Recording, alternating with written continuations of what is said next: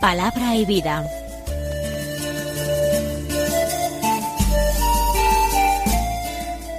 Con el padre Manuel Horta desde Sevilla.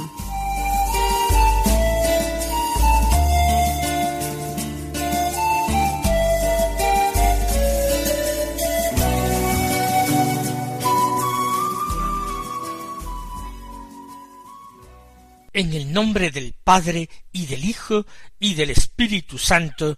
Amén. Alabados sean Jesús y María. Muy buenos días, queridos amigos, oyentes de Radio María y seguidores del programa Palabra y Vida. Hoy es el séptimo día de la octava de Navidad. Es el treinta y uno de diciembre. Es el último día del año civil. Hora de hacer balance, de examinarnos en presencia del Señor y de cargarnos de buenos propósitos para el año que está a punto de comenzar. En el último día del año la Iglesia celebra la memoria del Papa San Silvestre. Es un papa de la edad antigua, del siglo IV. Fue elegido papa en el año 314, aunque no sabemos exactamente cuándo había nacido.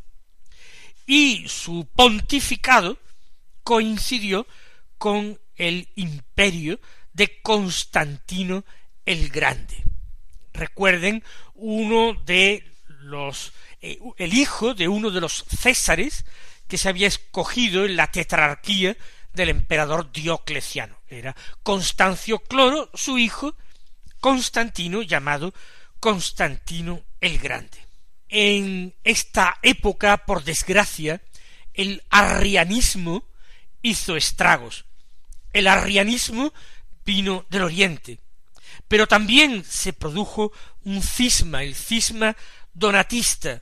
Todo esto fue principalmente durante el pontificado de este papa, que tuvo que sufrir mucho sufrir persecución, enfrentarse a problemas innumerables, incomprensiones. Fue una época verdaderamente oscura para la Iglesia. Cierto, fue un tiempo tranquilo, donde el emperador concedió a la Iglesia libertad para que la fe cristiana pudiera ser eh, seguida y practicada y profesada por todos los súbditos del imperio que quisieran. El mismo emperador creyó en Jesucristo, según parece, a partir de la batalla en la cual él derrotó a su adversario Magencio, cuando colocó, según es tradición, la cruz sobre las águilas imperiales de los estandartes del ejército. Sin embargo, esta libertad para la Iglesia quedó amargada por esta terrible herejía que venía a rebajar el papel de Cristo y la divinidad de Cristo. El mismo emperador Constantino, aunque parece seguro que murió habiendo recibido el bautismo, parece que lo recibió de manos de un obispo arriano. Nuestro Papa San Silvestre murió en el año trescientos cincuenta y cinco, después de un largo pontificado, y fue sepultado en el cementerio de Santa Priscila, en Roma. Vamos a escuchar ahora la palabra de Dios que se proclama en este último día séptimo de la octava de Navidad. El Evangelio es según San Juan. Toda la octava de Navidad ha supuesto una repetición del día de Navidad, desde una perspectiva, desde otra perspectiva. El Evangelio de hoy es el prólogo del Evangelio de San Juan. capítulo primero, por tanto, versículos uno al dieciocho, que dicen así En el principio existía el verbo, y el verbo estaba junto a Dios, y el verbo era Dios. Él estaba en el principio junto a Dios. Por medio de él se hizo todo, y sin él no se hizo nada de cuanto se ha hecho. En él estaba la vida, y la vida era la luz de los hombres. Y la luz brilla en la tiniebla, y la tiniebla no la recibió. Surgió un hombre, enviado por Dios, que se llamaba Juan. Este venía como testigo, para dar testimonio de la luz, para que todos creyeran por medio de él. No era él la luz, sino el que daba testimonio de la luz. El verbo era la luz verdadera que alumbra a todo hombre viniendo al mundo. En el mundo estaba, el mundo se hizo por medio de él, y el mundo no lo conoció. Vino a su casa, y los suyos no lo recibieron. Pero a cuantos lo recibieron, les dio poder de ser hijos de Dios, a los que creen en su nombre. Estos no han nacido de sangre, ni de deseo de carne, ni de deseo de varón, sino que han nacido de Dios. Y el Verbo se hizo carne y habitó entre nosotros. Y hemos contemplado su gloria, gloria como del unigénito del Padre, lleno de gracia y de verdad. Juan da testimonio de él y grita diciendo Este es de quien dije el que viene detrás de mí se ha puesto delante de mí, porque existía antes que yo. Pues de su plenitud todos hemos recibido gracia tras gracia porque la ley se dio por medio de Moisés, la gracia y la verdad nos han llegado por medio de Jesucristo. A Dios nadie lo ha visto jamás. Dios unigénito, que está en el seno del Padre, es quien lo ha dado a conocer. Vamos entonces a comentar, aunque muy someramente, porque el texto es largo, rico, y no disponemos tampoco de mucho tiempo, vamos a tratar de adentrarnos en este prólogo de San Juan. Al principio existía el verbo. ¿Y qué es el verbo? Es la manera en que el evangelista Juan, el autor del cuarto evangelio, llama al Hijo de Dios. Es decir, llama a la segunda persona de la Santísima Trinidad. En griego él utiliza la expresión el logos. Puede traducirse por la palabra, pero es más que una palabra. No se trata de una palabra pronunciada, de un sonido. Es algo más que un concepto expresado con la palabra. Logos se traduce al latín por verbum, el verbo. El verbo es el nombre que recibe, por tanto, el Hijo de Dios, eh, la segunda persona de la Trinidad. Y existía en el principio. Por tanto, y aquí eh, los arrianos de los que hemos hablado hace un momento serían contradictores, existía desde el principio, es decir, desde la eternidad. Era Dios igual que el Padre. Era Dios de Dios, y luz de Dios luz, y Dios verdadero de Dios verdadero. Fue engendrado por el Padre, no creado. No entra el verbo dentro de la categoría de lo creado. Los ángeles, los ángeles sí son creados, y el universo entero, visible e invisible. Pero el verbo no fue creado. Engendrado, por eso se le llama hijo, y por eso la primera persona de la Trinidad se le llama Padre, por referencia a la segunda. Él estaba en el principio junto a Dios. El verbo era Dios. Era Dios. Es difícil a veces hablar de Dios cristiano. Cuando subrayamos a veces mucho que cada una de las tres personas de la Trinidad son realmente diferentes, verdaderamente diferentes, cuando lo afirmamos con toda la razón, siguiendo la fe ortodoxa de la Iglesia, a veces algunas personas que no entienden nos acusan de triteísmo, es decir, de tener tres dioses. Así nos lo dicen los musulmanes que se escandalizan. Sin embargo, cuando subrayamos la unicidad de Dios, que Dios es uno, y así lo profesamos en la fe ortodoxa de la Iglesia, en el credo, en el símbolo de la fe, creo en un solo Dios. Entonces no llegamos a comprender estos textos de la palabra de Dios, tan importantes como el que hemos leído hoy. Dios es uno, sin embargo Dios son tres personas. El verbo era Dios y estaba en el principio junto a Dios. Cuando dice que estaba en el principio junto a Dios, indica que Juan está llamando de esta manera al Padre. El verbo era Dios y estaba en el principio junto a Dios, el Hijo junto al Padre. Por medio de él se hizo todo y sin él no se hizo nada de cuanto se ha hecho. Esto es interesante. Dios, Trinidad de personas, actúa siempre conjuntamente. No es que esto sea un lío y el Padre actúe por su cuenta, el Hijo por su cuenta, el Espíritu Santo por su cuenta. Es un Dios y actúa unido.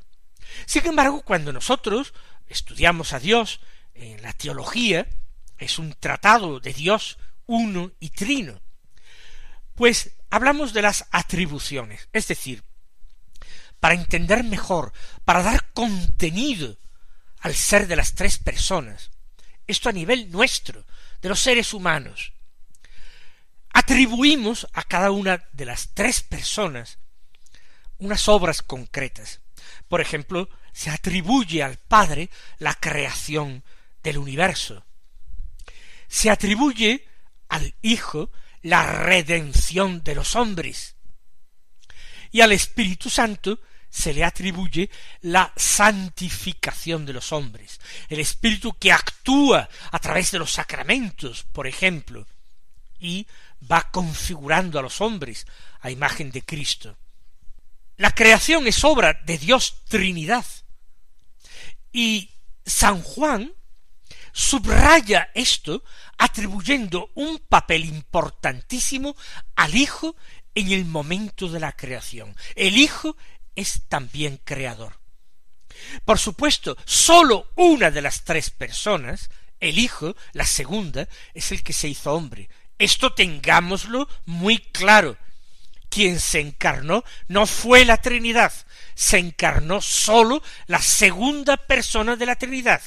Quien nació de la Santísima Virgen María fue el Hijo de Dios. Quien se encarnó en su seno y nació en Belén fue la segunda persona de la Trinidad. Quien murió en la cruz no fue el Padre, no fue la Trinidad, fue el Hijo el verbo de Dios, así lo estamos llamando, encarnado. El verbo encarnado es el que derramó su sangre por la salvación de los hombres y murió en la cruz.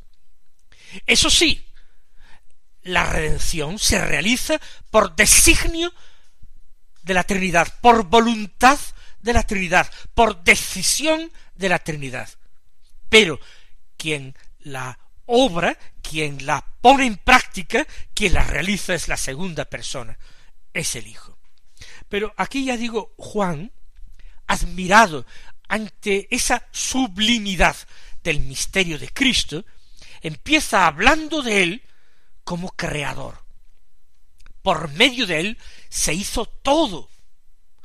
Y sin él no se hizo nada de cuanto se ha hecho por medio de él se hizo.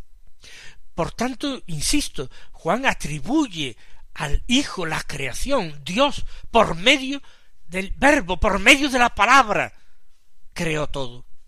Esto es concorde con ese relato antiguo del libro del Génesis, del capítulo primero. Dijo Dios, hágase la luz, y la luz se hizo. Dijo Dios, y es la palabra de Dios la que va haciendo salir las cosas de la nada al ser, las va sacando de la nada con la palabra. Por eso Juan dice que por medio de él, del verbo, de la palabra de Dios, se hizo todo, y sin él no se hizo nada de cuanto se ha hecho. En él, en el verbo, estaba la vida, y la vida era la luz de los hombres. Sin vida, en la muerte no hay luz. En la muerte no hay conciencia. En la muerte no hay ser. Por eso, como en el verbo estaba la vida, y la vida con mayúsculas, y la vida era la luz de los hombres, la que permitía a los hombres entender, existir. La luz brilla en la tiniebla, pero la tiniebla no la recibió. Se refiere Juan, el apóstol, al mundo, que rechazó a Cristo y terminó dándole muerte. Sigue el prólogo cambiando ahora de registro. Después de contemplar al Hijo de Dios en la Trinidad, al Verbo, Juan ahora mira a la tierra que iba a recibirlo. Y dice, surgió un hombre enviado por Dios que se llamaba Juan. No se refiere, por supuesto, a él mismo, el apóstol, se refiere al otro Juan, al Bautista. Este venía como testigo para dar testimonio de la luz.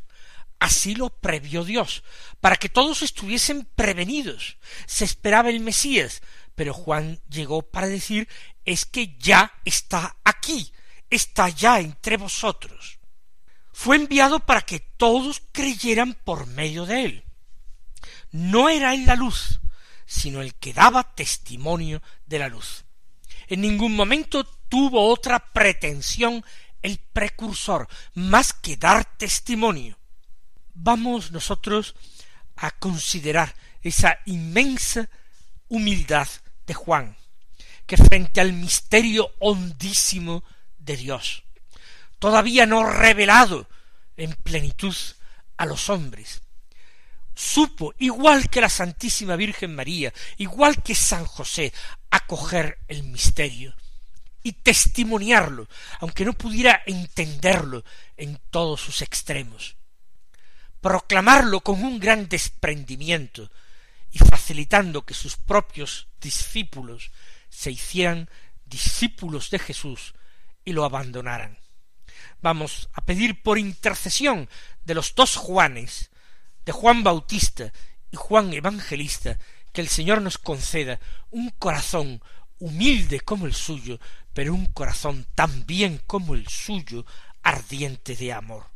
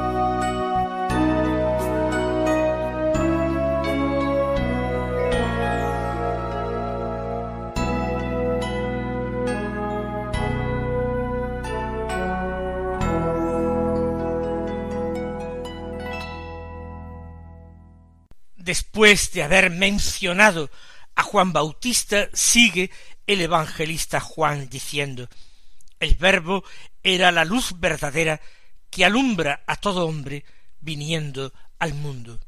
Así alumbró el verbo, acercándose a los hombres, descendiendo, viniendo al mundo. Y era la luz verdadera. ¿Por qué dice la luz verdadera? Porque existen falsas luces, porque a veces el demonio puede transfigurarse en ángel de luz, puede aparecer luminoso para engañar a los hombres, pero la luz del demonio no alumbra verdaderamente, antes bien confunde, induce a interpretaciones equivocadas, proporciona perspectivas engañosas. El verbo no, el verbo era la luz verdadera que alumbra a todo hombre. En el mundo estaba, y el mundo se hizo por medio de él, y el mundo no lo conoció. El verbo estaba en el mundo y sin embargo el mundo no lo conoció. ¡Qué paradoja! El mundo se hizo por medio del verbo y el mundo no lo conoció. ¡Qué extraño! Vino a su casa y los suyos no lo recibieron. La mayor parte de los hombres conocen quién es su padre y su madre. Sin embargo, el mundo se entiende y se percibe a sí mismo como huérfano y desconoce a su creador. No lo conoció. Vino a su casa porque el mundo era su casa, no porque la hubiera creado, no porque el verbo hubiera creado el mundo, sino que tomó su cuerpo de la tierra por la encarnación, el verbo forma parte ya también de nuestro mundo, forma parte de la tierra. Por eso la tierra es su casa, no desde la creación, sí desde la encarnación. Desde la encarnación, esta tierra es casa del verbo. Pero muy cruel, porque los suyos no los recibieron. Su propia familia, los suyos, no los recibieron. Pero eso sí, a cuantos lo recibieron, les dio poder de ser hijos de Dios a los que creen en su nombre. La forma en que se recibe y acoge al verbo de Dios es creyendo en él, dando fe en, a sus palabras, creyendo que Él es Dios, el Hijo de Dios, enviado por el Padre, que Él es la segunda persona de la Trinidad, creer firmemente en el corazón. Esto ya es dar gloria a Dios, es ya acoger el verbo. Y quien lo acoge por la fe, por él, por el verbo, se convierte en hijo de Dios, como él quien lo acoge en la fe, se va transformando en él. Y esos, los creyentes, es que ya no han nacido de sangre, ni de deseo de carne, ni de deseo de varón, esos han nacido de Dios.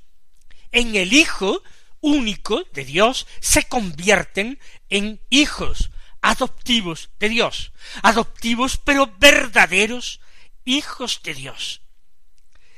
Estos no han nacido de sangre ni de deseo de varón, sino de Dios. Y llega el momento cumbre del texto, cuando Juan afirma, y el verbo se hizo carne y habitó entre nosotros.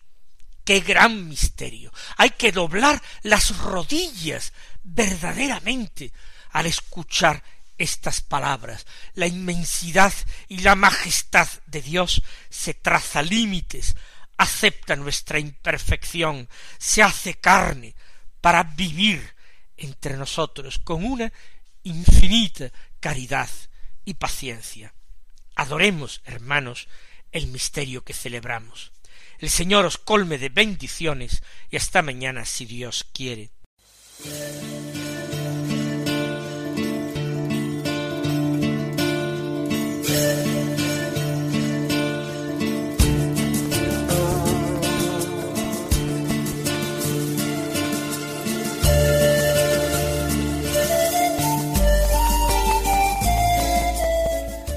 Concluye Palabra y Vida, un programa dirigido desde Sevilla por el Padre Manuel Horta.